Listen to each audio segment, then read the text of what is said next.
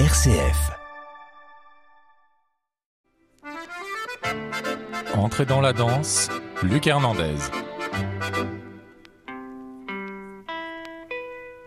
Bonsoir et bienvenue dans ce nouvel épisode d'Entrée dans la danse. Je suis ravi d'accueillir Bruno Boucher, le chorégraphe et directeur du ballet de l'Opéra du Rhin. Bonsoir Bruno. Bonsoir. Vous êtes à l'affiche de la Maison de la Danse jusqu'à demain mardi pour un spectacle remuant qui m'a beaucoup remué. Il est, il est remuant dans tous les sens du mot. C'est un marathon de danse qui s'appelle On achève bien les chevaux, qui dit beaucoup de choses aussi sur euh, la condition des, des artistes. Euh, des danseurs, qui était un film, euh, je crois, avec Jane Fonda, à fin des années 60, de Sidney Pollack. Et je me dis, alors il y a plus de 40 personnes sur scène, on va en parler, mais c'est un sujet très fort. On ne dévoilera pas la, la fin, bien entendu, mais, mais je me dis, qu'est-ce qui d'abord vous a fait euh, oser adapter un film sur un sujet aussi fort en version dansée? On va dire il y a, il y a deux points dans, dans, dans ce que je mets en place dans ma programmation. Euh, la question de, créer de nouvelles grandes formes, inspirées peut-être d'œuvres qui n'ont jamais été traitées chorégraphiquement encore. Euh, la, l'art chorégraphique n'a pas énormément, en tout cas dans, la tradition du ballet, n'a pas énormément de chefs-d'œuvre si on compare au théâtre ou même à l'art lyrique. Et dans le projet que j'élabore depuis maintenant sept saisons pour euh, euh, le ballet de l'Opéra national du Rhin, il y a cette question de nouvelle dramaturgie, d'une nouvelle grande forme. Et puis deuxième point, et ça c'est via la rencontre avec Clermont et Vieux-Léger, la compagnie des petits chants qui est aussi qui met en scène avec vous. Enfin, il y a aussi voilà, du théâtre. il y a une histoire. Voilà, il y a, il y, a, il y a une histoire aussi avec euh, avec Clément, avec Daniel San Pedro, la compagnie des petits chants, où j'ai déjà euh, euh, créé des chorégraphies pour leur mise en scène Mmh. de, de spectacle. Et il y avait le, le désir d'un projet plus ambitieux et de réinterroger cette notion de danse-théâtre également. Moi, j'ai été bouleversé par ma rencontre avec Pina Bausch. J'ai eu la chance de pouvoir danser son Sacre du Printemps. J'avais à peine 18 ans quand elle l'a confié à l'Opéra de Paris.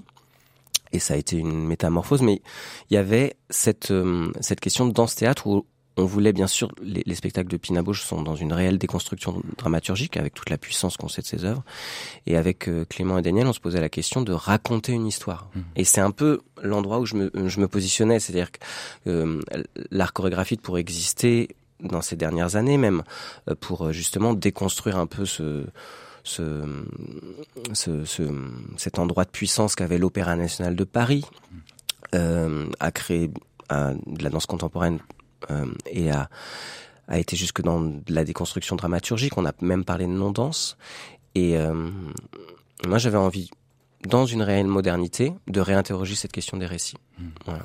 Donc, et est-ce que la forme de danse-théâtre, alors qu'elle euh, qu'elle soit plus ou moins minimaliste ou au contraire maximaliste, comme on achève bien les chevaux, est-ce que c'est pas la forme la plus dure? Parce que moi, quand, je me souviens du film, du sujet, d'un marathon qui dure des milliers d'heures dans l'histoire, avec un nombre de danseurs invraisemblable, je, suis, très heureux qu'on puisse faire encore des spectacles avec plus de 40 personnes de danseurs, mais je me dis, vous choisissez pas la facilité quand même. Non, on choisit pas la facilité, vu le contexte aussi économique euh, actuel.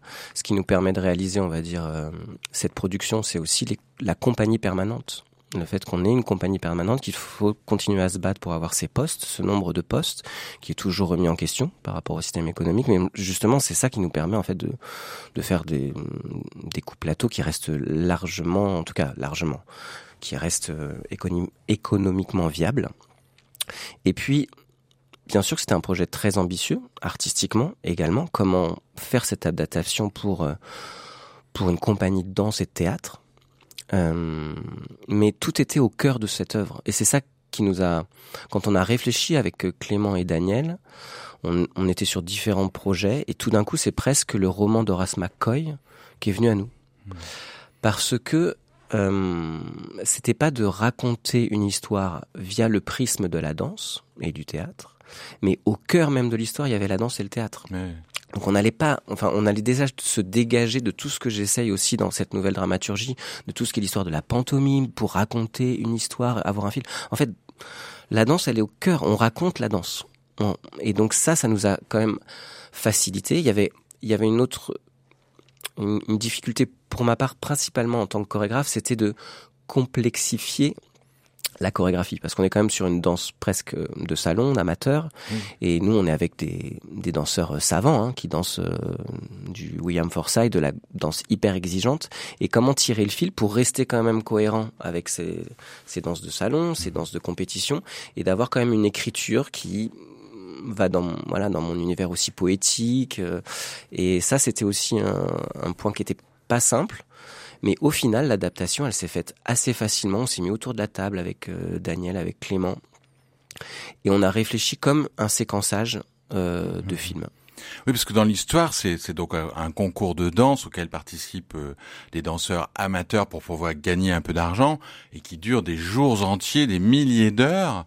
Et donc on se dit, ben, ne serait-ce déjà si on n'isole que la partie de danse, mais ne serait-ce qu'adapter euh, une histoire qui dure sur plusieurs journées dans un spectacle d'une heure et demie, c'est déjà en soi un premier défi. Oui, la question du temps, on a même, on a presque trouvé euh, même cette même si dans le texte on, énonce le temps qui passe, on a trouvé euh, la résolution de, vraiment essayer de mettre ça au plateau avec les ellipses. Avec ces ellipses qui revient, on a l'impression que le temps bascule. Et ça, ça nous permet un peu de donner de, densité. Mm. Et puis c'est dans les pauses que se passe le plus de dialogue mm.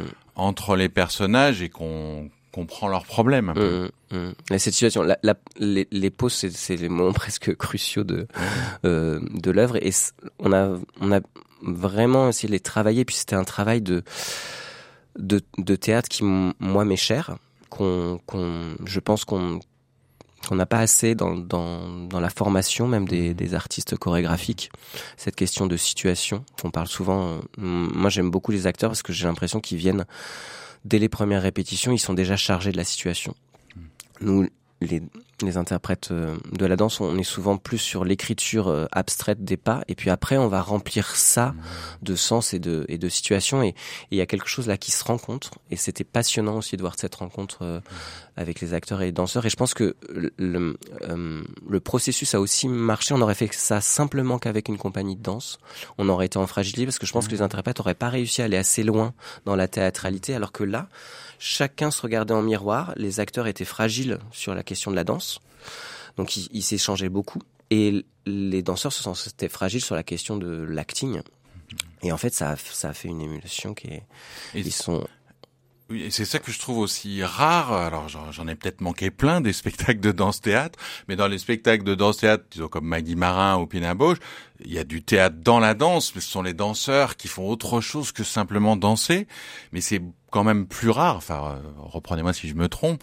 Il y a à la fois des, des comédiens, il y a aussi des musiciens sur scène à côté des danseurs qui racontent une histoire comme au théâtre en plus d'intégrer la danse. Oui. Et bah ça, voilà, ça s'est fait sur sur le temps. Euh, euh, moi, ce que j'aime entendre, en tout cas dans les retours qu'on a pu avoir, c'est que et c'était le pari qu'on faisait aussi, euh, c'était de qu'à un moment donné, on ne sait plus qui est qui. C'est qu'il y a des, il y a vraiment des, des danseurs là de la compagnie qui ont des vrais rôles euh, d'acteurs. Hein, et, à un moment donné, c'est moi, même j'ai même des chorégraphes qui sont venus me voir et qui m'ont dit ah mais pour ma prochaine pièce, j'aimerais bien euh, travailler avec ce danseur. Ah désolé, en fait, c'est c'est un acteur de la compagnie des petits chants.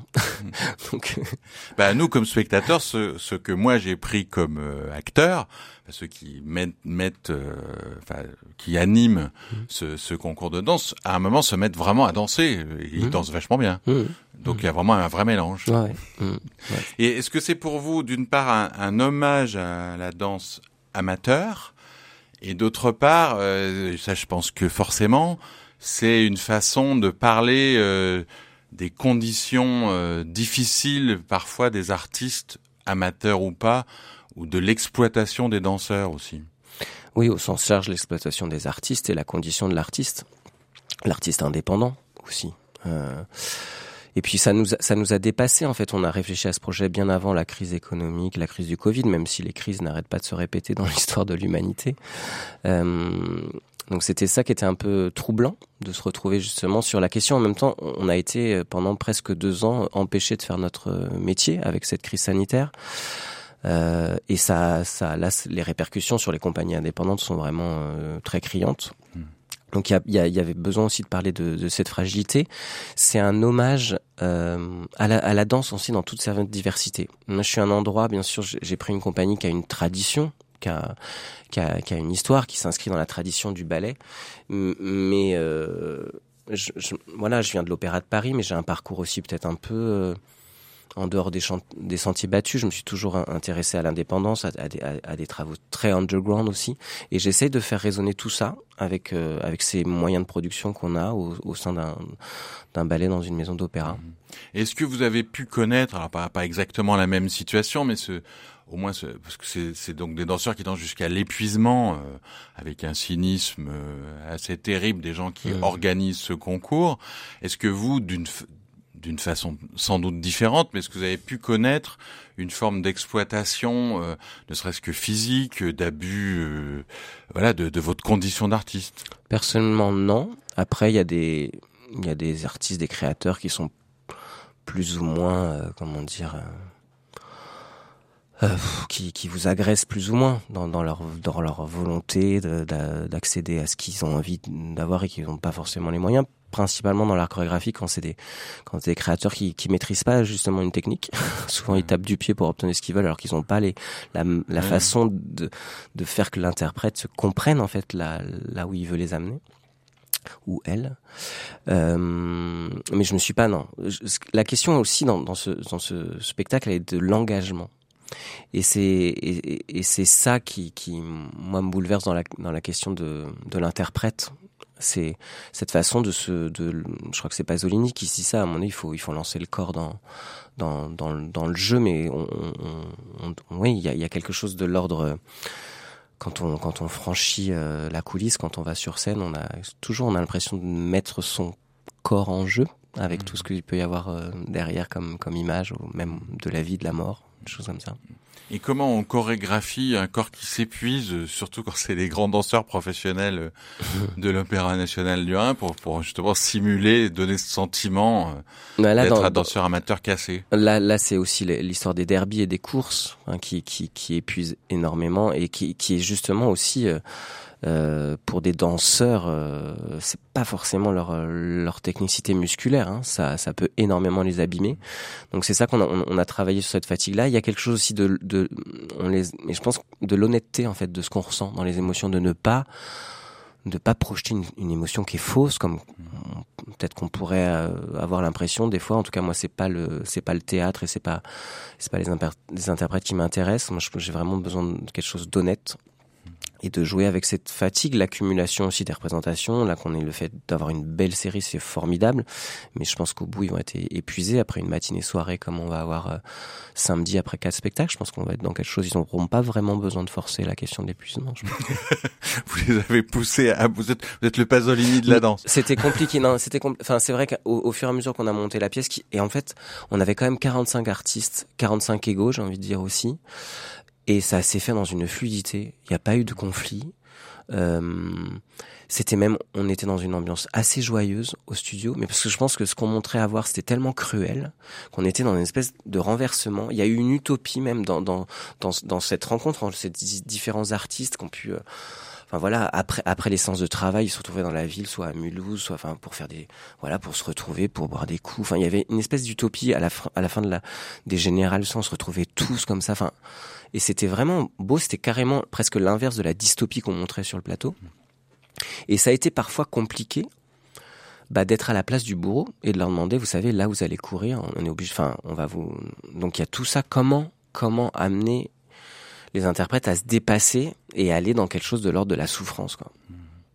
Est-ce que le fait d'avoir été danseur et qui plus est à l'Opéra de Paris, ça vous donne une autorité naturelle quand vous parlez de l'harmonie qui régnait entre les carins en, en, tant que chorégraphe Est-ce que vous êtes peut-être plus respecté naturellement, le fait que vous ayez connu ces situations de corps?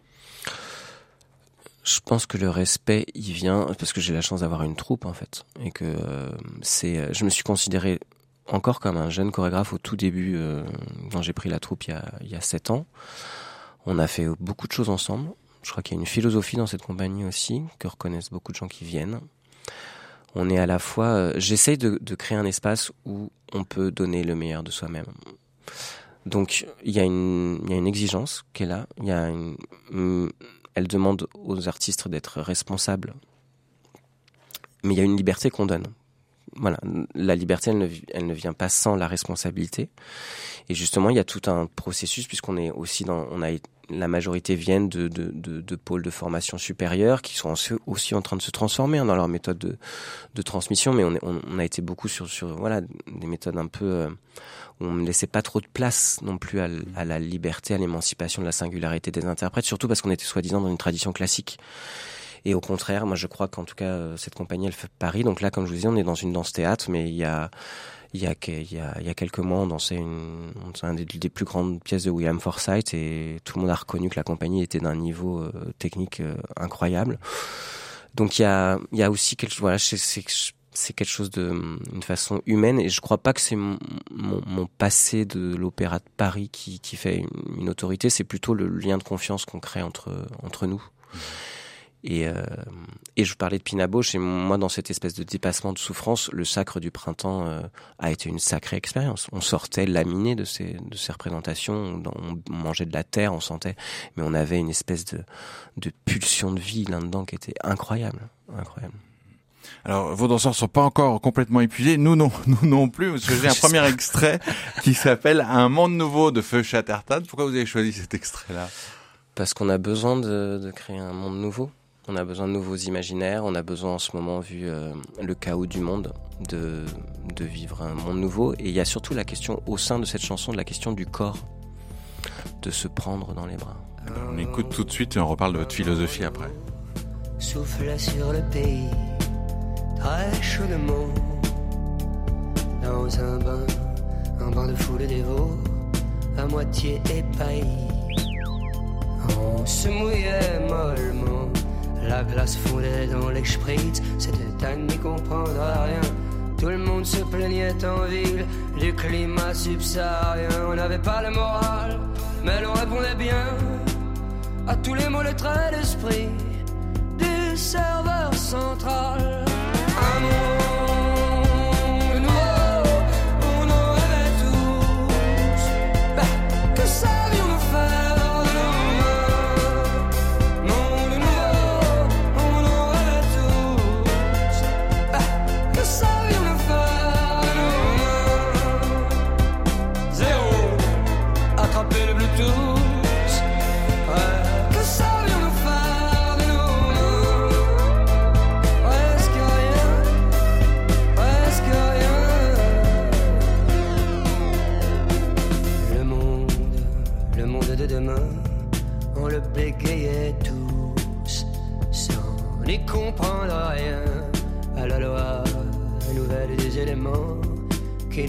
Nous foutaient la frousse. De les poils en même temps, la clarté nous pendait au nez dans sa vive lumière Voilà. Feu Chatterton qui crée un monde nouveau pour mon invité Bruno Boucher qui crée des mondes nouveaux au ballet de l'Opéra National du Rhin. Ça vous fait rire, Bruno, que vous créez des mondes nouveaux? Je sais pas si je crée des mondes nouveaux. Ah bah mais- si, si, entre, entre création et classique. Alors justement, que- quelle est votre philosophie? Vous parlez de la philosophie du lieu quand vous êtes arrivé il y a sept ans. Et co- comment est-ce qu'on, s'il y a un équilibre, comment est-ce qu'on gère cet équilibre entre une formation classique et ce désir de grande création? Euh, Il il y a une question de la. Enfin, si on rentre vraiment dans la philosophie, hein, même si je l'ai pas vraiment lu dans le texte, j'ai un grand respect pour Jacques Derrida avec cette déconstruction qui a souvent été très décriée par les par, on va dire par une pensée assez conservatrice, mais en fait la déconstruction c'est simplement critiquer une, une tradition pour la rendre d'autant plus vivante. Je crois que je, je fais ça un peu peut-être instinctivement, mais j'essaye de, de faire ça euh, avec cette tradition du ballet. Euh, il me semble que que le langage académique, j'aime bien donner cette cette, ce- cette différence, on parle pas de danse classique. Danse classique, ça s'inscrit dans une dans une esthétique, dans une histoire euh, esthétique euh, artistique. Euh, il a il a beaucoup de choses à dire encore. Voilà, tout dépend de dans de quelle façon on le regarde. Il y a de grands chorégraphes comme Kylian ou Forsyth qui ont déjà répondu à cette question d'intemporalité de ce langage. Mais est-ce qu'on peut s'en saisir différemment? C'est ce que j'essaie un peu de, de mettre euh, en place. Alors là, donc, on peut voir, on, on achève bien les chevaux jusqu'à demain à la Maison de la Danse. Il y aura une tournée, je dirais, en fin d'émission. Vous citiez William Forsythe que vous avez fait avant, et vous allez faire un nouveau spectacle qui s'appelle Sérénade, je crois, en janvier, Mm. sur du Tchaïkovski, si Mm. j'ai bien lu. Mm. Donc là, il y a quand même une dimension classique de la musique aussi. Euh, qu'est- Qu'est-ce qui vous rattache à cette musique particulièrement? Euh, là, on, on, va, on va, on va, on va dire un peu interroger la, la tradition euh, néoclassique à, à, travers des, des, grands chefs-d'œuvre de Balanchine, Apollon Musagette et, le Sérénade de, de la Sérénade pour euh, pour cordes. Euh, avec de nouvelles créations qui seront pas des réinterprétations du tout. Hein. C'est vraiment un nouveau regard avec euh, avec des chorégraphes émergents comme Brett Fugoda qui est aussi au sein de la compagnie. Donc j'essaie de faire émerger aussi une nouvelle génération de chorégraphes justement pour des chorégraphes issus du ballet euh, émergent et, proposent faire des propositions vraiment contemporaines. Euh, Guy Laruche, qui est un chorégraphe israélien, qui lui m'a parlé de de cette passion qu'il avait pour la sérenade de, de Tchaïkovski. Et puis jeune, il avait travaillé aussi euh, cette pièce de Balanchine. Il a vraiment envie de donner un regard assez moderne sur cette pièce. Et puis moi, je vais divaguer sur sur la question de la solitude plutôt, avec aussi des pièces de Tchaïkovski. Mais j'aime bien constituer des playlists en fait. J'arrive pas moi à, à, à, me prendre juste une œuvre. Je trouve qu'il me manque toujours des choses, donc je prends des. Il n'y aura voilà. pas que du que il y, du non, il y aura du, il y aura du Nina Simone euh, et il y aura du, une, une, chanson interprétée par Julia Bullock qu'on entendra peut-être plus tard. Voilà. Parce que la solitude de chez Tchaïkovski, autant que oui. je connaisse sa biographie, ça, ça, ça, se répond, ça répond bien. Mmh, ouais, voilà. donc, ouais. Bon, ça, ce sera en janvier. Écoutez, cette émission est beaucoup trop courte, mais j'ai un grand plaisir à vous recevoir, Bruno. Donc on peut voir, on achève bien les chevaux jusqu'à mardi, demain soir, à la Maison de la Danse. Ce sera en tournée au théâtre de Caen, à Amiens et à l'Opéra de Strasbourg, chez vous, à l'Opéra National du Rhin. On pourra le voir aussi en retransmission, c'est ça pour les pour les Jeux Olympiques l'été prochain sur France oui, 4. dans la programmation en tout cas qui euh, de France Télévisions qui va faire une programmation artistique en lien si, avec. le dire. voilà. Je me suis oui. pas trompé. Non non, c'est très bien, non très bien. Ouais. Et on se quitte avec une autre musique euh, très belle, c'est One by One, Christian Riff et Julia Belloc. Alors quelle ont réinterprété cette euh, cette musique pour une, une chanson euh, lyrique euh, et ça parle ça parle de la solitude de cette et de ce lien lumineux qu'on peut qu'on peut essayer de, de constituer avec l'autre. Voilà, et j'essaie d'interroger dans ma prochaine pièce la, le paradoxe qu'on a, surtout dans nos amours modernes, entre le besoin d'indépendance et, et, le besoin de la présence de l'autre également. Donc c'est un lead réinterprété qu'on pourra peut-être entendre dans votre sérénade en janvier. On l'entendra. On l'entendra. Et donc vous reviendrez le jouer à la Maison de la Danse pour nous. Bah, avec grand plaisir. Merci beaucoup en tout cas Bruno Mochet, c'était un grand plaisir et on se quitte donc avec One by One, Christian Riff et Julia Belloc. Très belle fin de soirée à toutes et à tous.